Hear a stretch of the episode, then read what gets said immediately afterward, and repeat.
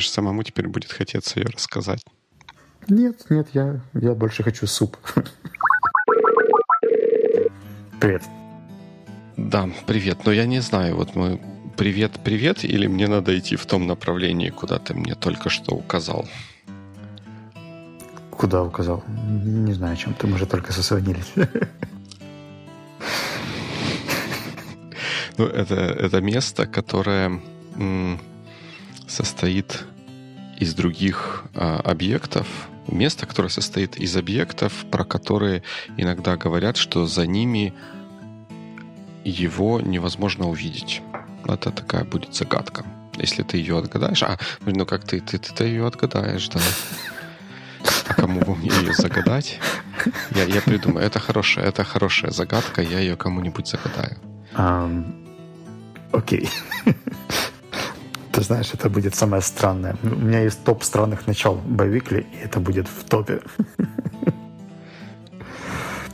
Ну, хорошо. Значит, это название... В смысле название? Почему название? Это начало, но соответствует тому, что происходит, что нас сейчас как бы сотый же, да, эпизод мы записываем.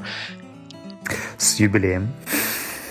Ну, на самом деле нет. На самом деле нет, потому что если ты вспомнишь нашу раннюю историю, когда мы делали такие промежуточные дополнительные выпуски, стараясь соответствовать названию Biweekly, мы записывали выпуски там, 5.1 или как-то 5, часть 2 или что-то вот Те, такое. которые были special, да? Да, да, да, mm-hmm. да, которые были special. И они вывели уже давно нас на орбиту второй сотни, а мы того и не заметили. Все. Хотя официальная нумерация, конечно, да, сегодня только была достигнута. Бюрократизм, бюрократизм. Точно, да, точно так. И как, как всегда это бывает, я когда слушаю, готовлю наши выпуски к публикации, мне потом приходят мысли более умные, чем те, которые приходили во время записи. И таких мыслей в этот раз у меня было две. Хотя они это не мысли, это просто то, что вспомнилось и, и подумалось уже, уже после. Я не знаю, слышал ли ты про такую штуку, которая называется Dark Patterns? Это когда фон для текста темный? Uh, нет, потому что pattern это не фон, это background. Ну, я знаю, что в дизайне это используется, dark patterns, ну, whatever. А что в твоем представлении? Ну, да? в моей мысли это было. Но есть, есть такая концепция в usability и в user experience дизайне, которая называется dark pattern. Это когда ты с помощью ну, каких-то таких вот манипулятивных техник в дизайне заставляешь делать пользователя какое-то действие, которое больше в твоих интересах, чем альтернативное действие, которое больше в интересах пользователя. Но это, как пример, когда ты регистрируешься в каком-нибудь Инстаграме, заводишь себе аккаунт, один из шагов этого процесса — это когда Инстаграм спрашивает, а давай-ка я теперь всем твоим контактам то ли разошлю что-то, то ли давай ты мне дашь доступ ко всем твоим контактам, чтобы было всем счастье. И это требует явного разрешения от тебя, что да, ты должен сказать, я даю доступ к моим контактам этому приложению. И на экране, которое просит тебя дать доступ к этим контактам, что в принципе является необязательной частью всего процесса, дать доступ большая такая яркая кнопка, а пропустить этот шаг такой маленькая, маленькая, такой серенькая, едва заметная ссылочка где-то где сбоку, снизу, припрятанная несколькими кусочками бумажки. И вот эта история, вот, вот такое построение UI называется Dark Pattern. Слушал тебя, Это просто... и у меня был в голове только один вопрос. Почему у нас на Summer One еще нет миллиона подписчиков, если ты все это знаешь? Потому что я не Dark Lord, I'm a White Lord. В смысле, не, не dark, в смысле черный или белый, а в смысле the Lord of the Light. Мы таким не используем, мы такое не используем. И вот есть сайт darkpatterns.org, который собирает из разных мест с помощью разных читателей этого сайта вот такие вот паттерны черного э, юзабилити. Чтобы ее дизайнеры заходили в одно место, все сразу увидели и поместили их на одну страницу потом. Ну да, то есть это вот тоже получается пример того, когда любое действие, оно может быть использовано как во благо, так и, и во зло. То есть то, что ты сейчас рассказал, это получается во зло. Хотя оригинальная идея этого сайта — это собрать эти все паттерны в одном или собирать их в одном месте так, чтобы пользователи э, получали инструмент к тому, чтобы их потом проще идентифицировать. То есть посмотреть на то, какие они бывают, и потом, когда ты с приложением каким-то взаимодействуешь, тебе будет легче увидеть, не использует ли приложение чего-то такого злого в своем UI. И... Ну, это вот манипуляции такие, да. Да, это я все пытался связать это с какой-то из предыдущих тем или понять, к чему. А это к манипуляциям? Это к манипуляциям, да. Угу. Я все равно не вижу этот термин негативным и и как твои фотографии. Кстати, о логике. Я рад, что ты мои фотографии тоже не видишь негативным. Это очень приятно хотя на фотографиях используется такое понятие, как negative space, но оно используется там с позитивным смыслом. Um, да, и я к тому, что Project 365 идет, а текста, да, текста да, нет, да, да? А, текстов, а текстов нет, уж, уж да, как там неделя близится, а текстиков все нет. Ну, вот мысль, которая про Project 365 была, она у меня еще, в принципе, и раньше была. Я в прошлый раз как-то не стал в нее вдаваться или, наверное, как-то позабыл про нее, потому что времени мало в конце оставалось. Но мысль, дополнительное соображение, почему мне кажется, что Project 365 идет у меня веселее, э, состоит в том, что вот каждый день ты по умолчанию уже находишься в состоянии failed. В со- состоянии не failed это когда у тебя есть какая-то фотография опубликованная в этот день. Но ты начинаешь этот день и живешь его без фотографии. То есть ты уже находишься в состоянии failed. И любое твое действие, как, каким бы плохим оно ни было, ну, в том смысле, что фотография, как, какой бы ты ужасный снапшот не снял, если ты его опубликуешь в этот день, то это уже будет не failure. Любое действие будет не failure в этом случае. И мне кажется, что вот, вот это, ну, по крайней мере, мне отчасти помогает, и, если так можно выразиться, раскрепощает в том, чтобы снять с себя ответственность, искать ту безупречную, идеальную фотографию для каждого отдельного дня. Я думаю, что мы тогда можем начать проект, который называется 52.1429, что является количеством недель в году. Я знаю, что это не самое простое название для проекта, но все-таки. И начиная с следующей недели, когда ты стартанешь этот проект, ты будешь писать по одной публикации в неделю – любой публикации, и это будет автоматически не фейл? А? Нет, мне кажется, тут как-то вот, вот что-то что будет не хватать этому всему.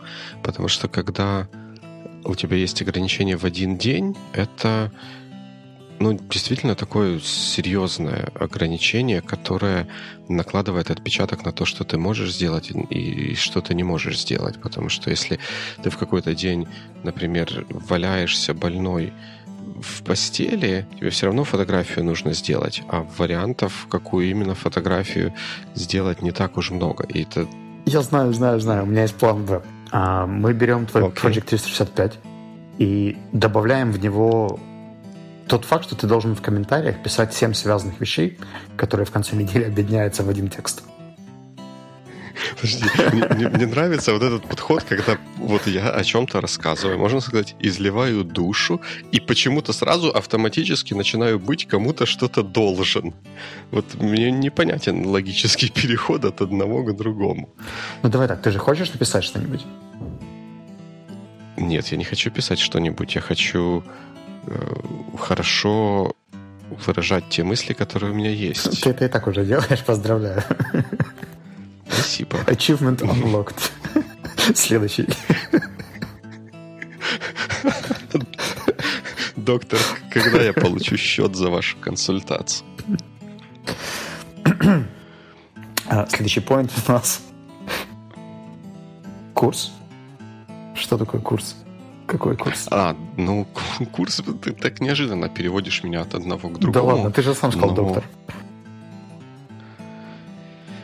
Я записался на коучинг-курс. Я не буду пока рассказывать каких-то деталей. Я могу рассказать мотивацию, зачем это вот все произошло. Я, я даже не, не вполне сейчас понимаю коучинг именно чего там будет происходить. Там присутствуют слова про какие-то методики, наверное, общепризнанные в каком-то коучинговом мире.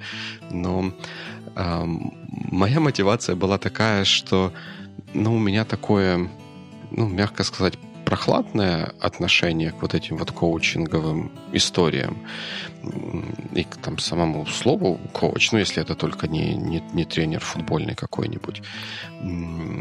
И ну, ну, оно прохладное в, в среднем по больнице. То есть я не считаю, что это все абсолютно бесполезное, но считаю, что много из того, что преподай, преподносится с вот этим, приправлено вот этим красивым э, словом, оно не стоит того, с чем оно преподносится. И тут меня появилась возможность вот в чем-то таком вот поучаствовать, ну, как пока что кажется, не очень большими усилиями. Я хочу просто на вот этом вот примере проверить свои ощущения. Mm. То есть это такой, назовем это этнографической экспедицией.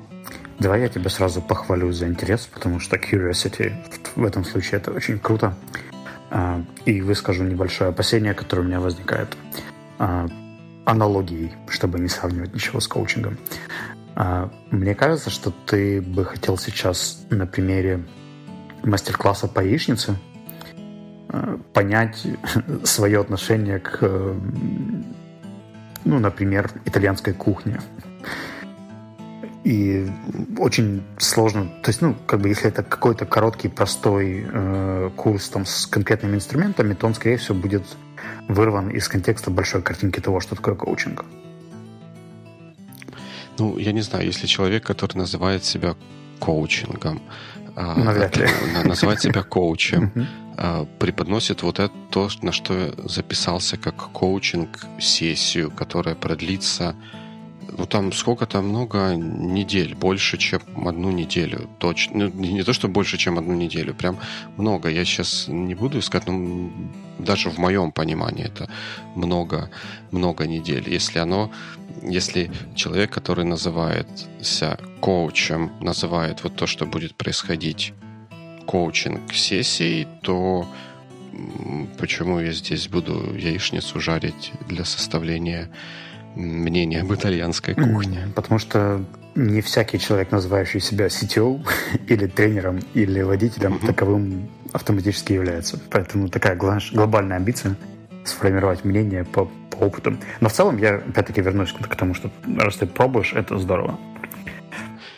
Ну да, попробую, не знаю, будет что-то рассказать, не будет что-то. Ну, наверное, наверное, one way or another будет что-то рассказать, но когда будет, я расскажу. Я благодарен всем коучам, с которыми работал, за одно слово, которое я теперь активно использую. А, это слово «рефлексия». И мне кажется, что это тот навык, которого нам не хватает. Может быть, это даже будет поводом что-нибудь написать на следующей неделе. Потому что вообще рефлексия как понятие, мне кажется, очень недооцененное. И в инженерном языке это что-то, наверное, сродни ретроспективы, но не такое узкое и более персонализированное.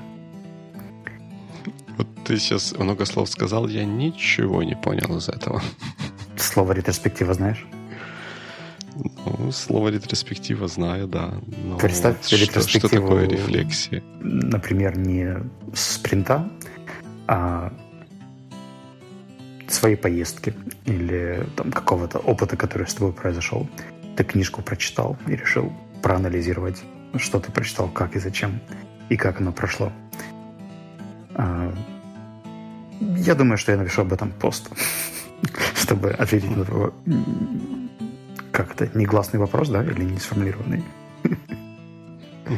Ну, вот, вот тут могли бы начаться мои немножко такие вот трения с вот этими вот самыми коучами, потому что оценка результатов своих действий после завершения этих действий, особенно в случае, если тебе эти действия придется повторять где-то еще, это естественный процесс для любого более-менее здравомыслящего человека. Если ты сегодня завязываешь шнурки, у тебя там как-то они не очень завязались, развязались на полдороги, то ты, ну, где-то волей-неволей, когда тебе нужно в следующий раз эти шнурки завязываться, как, завязывать, как-то задумаешься и, там, может быть, начнешь связывать одно с другим. Зачем нужно для этого придумывать какие-то специальные слова красивые? И вот, вот, вот это все для меня остается достаточно загадочной областью вот теперь людской жизнедеятельности. Негласный вопрос стал гласным. Понятно. я не берусь отвечать, то есть я не пропагандирую не конкретно этот инструмент, не коучинг. Я просто юзер и мне нравится. Могу поделиться тем опытом, который у меня есть, а могу помолчать и перейти к следующему пункту. Не знаю, как решай тебе решать тебе. Потому что это, это похоже вот то, то, что ты сейчас говоришь. Вот вы скажите, что мне делать, и, и, и я сделаю. Это, наверное, немножко перекликается с э, темой писательства или писательского ремесла, о котором мы в прошлый раз говорили, но мне попался за эту неделю где-то в Фейсбуке пост. Вот, вот как, как, как, как это происходит? Надо... Это, наверное, потому что ты тоже в Фейсбуке что-то пишешь, и это заставляет меня туда все-таки иногда заходить и при, при, привносит какую-то турбулентность в мою и без того неспокойную жизнь. Но что я там увидел, что кто-то кто-то из наших общих знакомых э, написал пост в стиле вот таком вот, что я дав, давненько не писал, но вроде бы как думаю про себя, что я писатель, блогер, микрописатель, ну вот как, как, как угодно это назови, о чем вам интересно было бы почитать в моем исполнении. И мне кажется, это такая... Вот для, для меня это немножко такая вот странная конструкция, вот это писательство на заказ, оно какое-то какое не настоящее. И точно так же, вот как ты сейчас спрашиваешь, вот ты скажи, что мне сделать, и я, я это сделаю. Это как, как вот как у, у военных есть термин э, comply under objection, то есть, ну, но там им приходится соглашаться, даже если, ну, как бы принимать и участвовать в чем-то, даже если они с этим не согласны, потому что их так заставляют. И понятно, что их действия там будут какими-то не, не, до, не, до, конца, не до конца честными, а в какой-то более обычной жизненной ситуации. Вот зачем нам это все? Почему тебе не сказать, я хочу сейчас сделать вот это и, и сделать это? Хм. А не перекладывать на меня ответственность за что-то происходящее. Мне очень жаль, что у меня нет хороших навыков редактирования аудиоматериалов, потому что я бы пошел в подкасты годичной давности и понаходил бы много твоих фраз, которые звучат примерно как а, в следующем выпуске скажите нам, что вам интересно было бы послушать, принесите свои идеи, и мы обязательно их обсудим. Это называется подкастинг на заказ. Я, возможно, я, возможно, согласен с первой частью. Я не уверен, что я даже год назад говорил бы, мы обязательно их обсудим. Убери слово обязательно. Мы постараемся их обсудить в следующих выпусках. Да, если, если они окажутся хорошими и такими, что мы сможем переступить свое нежелание их обсуждать, мы их обсудим. Тут я, я не вижу противоречия. В защиту тем, что... этого блогера могу сказать, что, скорее всего, это был такой же анализ э, рынка потенциальной целевой аудитории, то есть кто, кто о чем сейчас думает, какие у кого мысли, чтобы из него потом выбрать ценные, здравые, интересные мысли, которые с тобой резонируют, и написать о них что-нибудь. Хм, да, с такой точки зрения в этом, в этом есть рациональное зерно. Но ну, ну, it kinda, still kinda rubs me the wrong way. Если я хочу написать, то вот я ничего не написал, и если бы я пришел и начал говорить, а я, мне никто не, не смог сказать какую-то тему, ничего подбросить мне резонирующего, ты бы мне что сказал? Ты, ты хочешь что-то написать или не хочешь что-то написать? Что ты я сказочки про твое написать еще поговорю сегодня, да. Э, если вернуться конкретно к этому запросу, то у меня здесь двоякие ощущения по другому поводу, потому что мне кажется, что блогинг вот в разных его видах у меня вызывает противоречивое ощущение, поскольку блогеры часто делают это все-таки бесплатно, да, то есть по, по призыву души. И некоторые из них, которые весьма популярны, в какой-то момент могут за это получать деньги. Э, я знаю некоторых блогеров, которые прям становились блогерами, чтобы сразу заработать, и ну, это очень редко срабатывало. То есть, как правило, все равно у блогера должна быть какая-то мысль, идея или что-то, что ему интересно, близко его греет, и он об этом писал бы все равно, да? платили ему за это или нет. А, но вот такая мысль, кстати, я ее подцепил, нет, неудачное слово, позаимствовал в одном из подкастов, который ты мне советовал в прошлый раз. Uh, Waking Up, да? Или как-то так он назывался. Uh-huh. Uh, о том, что люди, которые где-то что-то пишут, публикуют, говорят и так далее, и не получают оплату за клик там, или за лайк, а имеют абсолютную свободу, они, по сути, имеют с этой свободой также обязанность публиковать релевантный, важный, интересный контент, который будет полезен людям. А, иначе это все теряет смысл. Такая философия блогинга получается.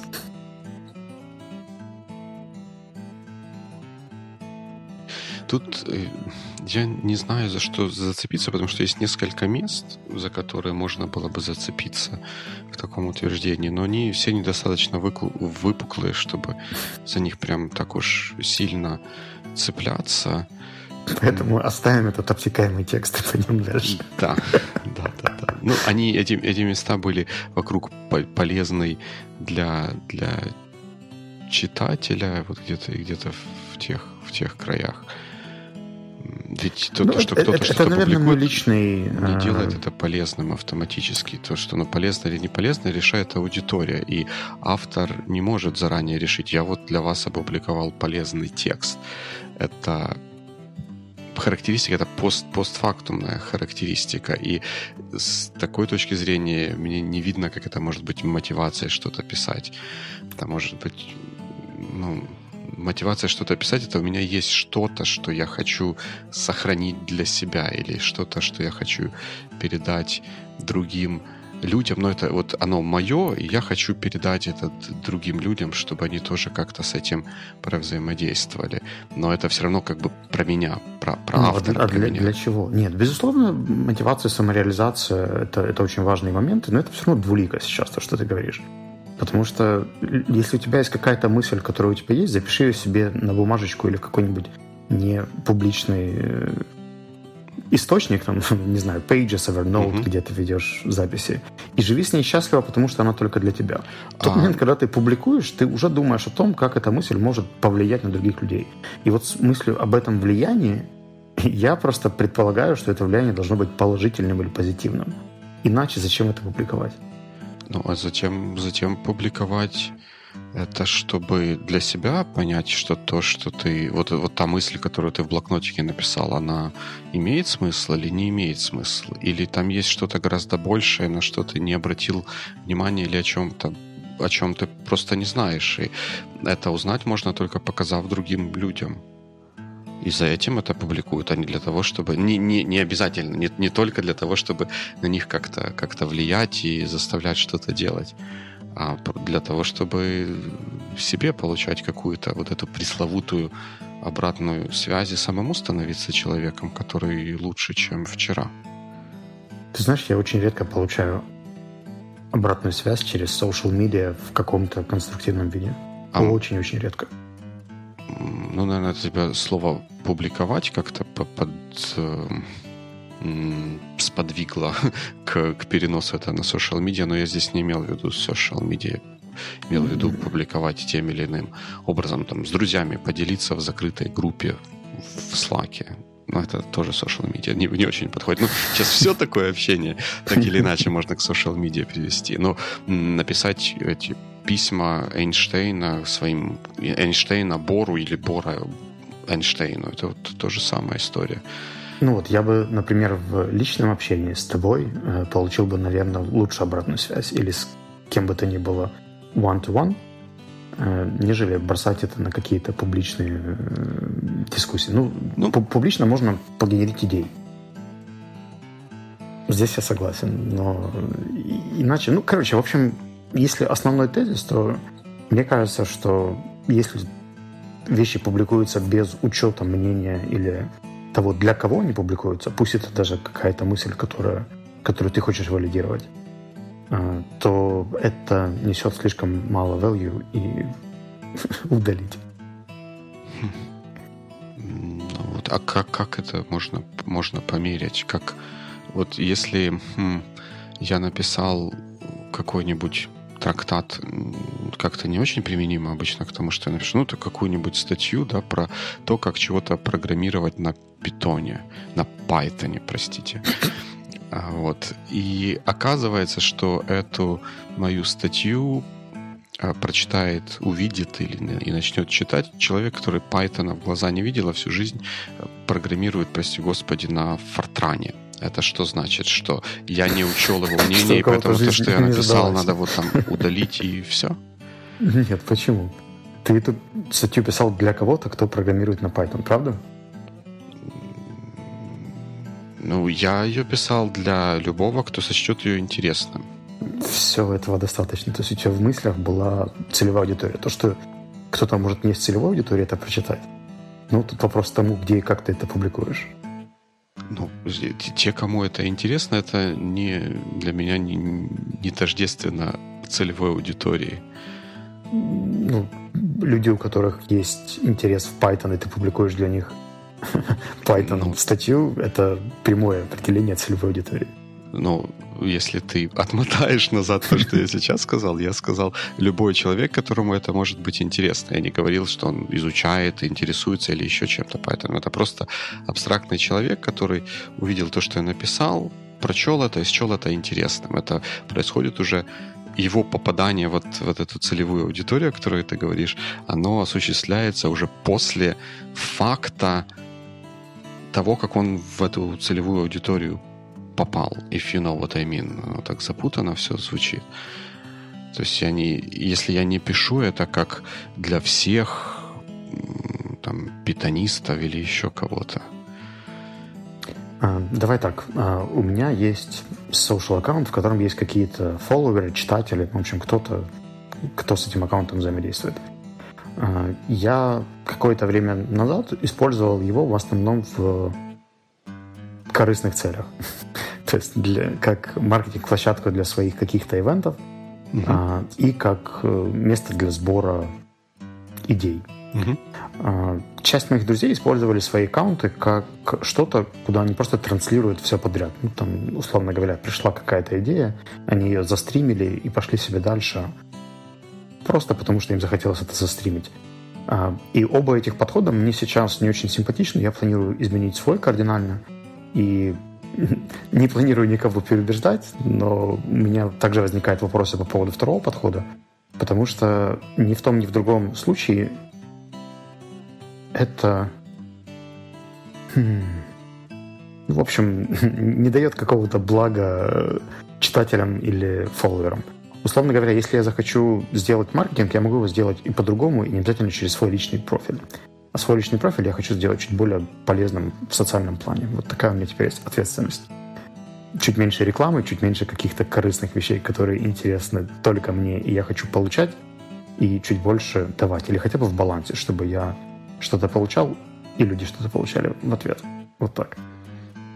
Мне, мне кажется, ключевое слово здесь полезность. И вот когда ты или я что-то куда-то публикуем, мы можем определить полезность того, что публикуется только для себя. Мы не можем ее определить для каких-то других людей. Они эту полезность себе определяют сами. Если им оказывается это полезным, они остаются твоим подписчиком. Если им кажется, что это им не нужно и засоряет ленту или что там еще бывает, они отписываются, и все идут и живут дальше счастливо своими отдельными не пересекающимися дорогами лентами, а не дорогами. Ну да ладно. А, я просто к тому, что если я держу в, во внимании потенциальную пользу, и у меня есть намерение, ну, например, четче объяснить, да, вот последние два поста, которые я делал на Фейсбуке, mm-hmm. они несли более развернутую задачу, чем я обычно делаю. Если раньше я бы написал две строчки с вопросом, из серии «Какие подкасты вы слушаете?» и все. То сейчас я попробовал также объяснить причины, почему их полезно слушать. Э, возможно, где-то кому-то это пригодится. Я знаю как минимум шестерых людей, которым это пригодилось, угу. и которые решили послушать подкасты, установить какие-то проигрыватели. Трое из них вернулись ко мне после этого и сказали спасибо, нашли интересное шоу. Угу. Ну, я этот пост задумывал изначально в том числе для людей. Ну, правильно, да, потому что ты для себя видел полезность в том, чтобы поделиться этим, ну, этим знанием, этой информацией с другими люд- людьми в надежде, что они тоже сочтут эту информацию для себя полезной. Но ты заранее за них не решаешь, что это полезно или не полезно. Они mm-hmm. сами для себя решают. Правильно? Да, да, как-то так. Окей. Okay. Хорошо, что мы хоть в чем-то on the same page. Нужно отметить этот сотый выпуск. Да. Смотри, у нас время подходит к концу э, нашего сегодняшнего звонка. Есть тема, которая кочует из из одних шоу-ноутс в другой шоу-ноутс. Я просто не переживу, если она еще дальше перекочует. Давай мы ее быстро закроем. И вот она у меня называется письма FYI. Я не знаю, получал ли ты... Все, наверное, у кого есть email и которые использовали email для какой-то работы, наверняка получали вот такие вот письма, когда на тебя сваливается какой-то кусок информации, написано FYI, в смысле for your information, и, и все делайте с этим, что хотите. Вот в моей практике худшим проявлением вот этих писем FYI были письма, когда мой начальник присылал мне ссылку на что-то, на статью, как правило, на статью какую-то, и все. Ну, даже FYI не писал, потому что, как бы, наверное, и так было понятно. То есть просто приходит письмо, там subject или без subject, или subject interesting article, и ссылка на статью, и ты читаешь ее, ну, вроде как попервах читаешь, смотришь на нее, понимаешь, ну, может быть интересное, а вот как бы и что? Вот такие вот м- письма или форварды или э, расшаривание чего-то без м- комментариев, вот они меня как-то как-то, как-то, в общем, не нравятся они мне. Я впервые с этим столкнулся в вот таких вот письмах FYI, а сейчас с засилием Фейсбука такое left and right. А ты не, не сталкивался с таким, не, не замечал? Ну, по большому счету, любой share без комментария сейчас это то же самое. Share без причины признак дурачины? Нет, ты меня интерпретируешь. Это манипуляция. Я такого не говорил. Все, что я говорил, что это несет такую же функцию, когда люди делятся чем-то, не объясняя, почему они этим делятся. Ну вот решили поделиться, потому что, как Дима Маленко сказал минут 15 назад, они видят какую-то потенциальную пользу, но эту потенциальную пользу почему-то решают не артикулировать. Ну, вот там с шером еще как-то как вроде куда не шло, а вот там, в почте где-нибудь в корпоративной, когда шер-то это вот вот оно у тебя на экране, и в один клик оно уже ушло сотни миллионов людей, которые потратили на это драгоценные минуты своих жизней. А с почтой внутри компании это же ну, усилие надо приложить, надо нажать New Mail, ввести или выбрать адрес того человека, кому это пошлется, скопировать ссылку. И как-то вот мне до сих пор остается загадкой, почему не сделать еще один шаг, и чтобы максимальную пользу из этого извлечь и объяснить, в чем ценность того материала, которым кто-то делится с кем-то. У меня про FYI или For Your Information есть всего три истории. Одну историю, которую отправляю я, она говорит о предварительной договоренности. То есть, если у меня есть предварительная договоренность, что я буду, например, шарить оферы от конференций, потому что человек сам собирается писать офер, и ему нужны оферы, то все оферы, которые мне попадают в ящик, я автоматически форвардню, э, пересылаю, в общем, этому человеку с э, именно ремаркой FYI. Потому что у нас уже есть предварительная договоренность о том, зачем я это делаю. Makes sense, makes sense. А, вторая история по поводу процессов. То есть, если есть четкий процесс, например, уведомление сотрудников компании, что он пропускает тренинг, они это пересылают там, тому, кому считают нужным. PM, тренинг-менеджеру, еще кому-то. Но, по идее, за это все отвечаю я. Поэтому, когда менеджер получает такое письмо, он, не особо задумываясь, э, делает такой же форвард мне, э, поскольку это часть его процесса. То есть, если где-то что-то связано с тренингом, то нужно отправить эту информацию мне. А он ставит FYI и отправляет его туда, куда нужно. Без дополнительных комментариев, поскольку процесс также поставлен, и я понимаю, из-за чего это письмо ко мне попало и что мне с этим дальше делать. Ну и, наверное, я так себе предполагаю, что в этом письме оно короткое, и там все наглядно видно, зачем ты это письмо получил, что Вася Пупкин 13 мая пропустил занятие и был замечен за нехорошим поведением, ну и так далее, да? Да, да. То да. есть это все, все видишь. Но это, это как бы понятно, это рабочий процесс.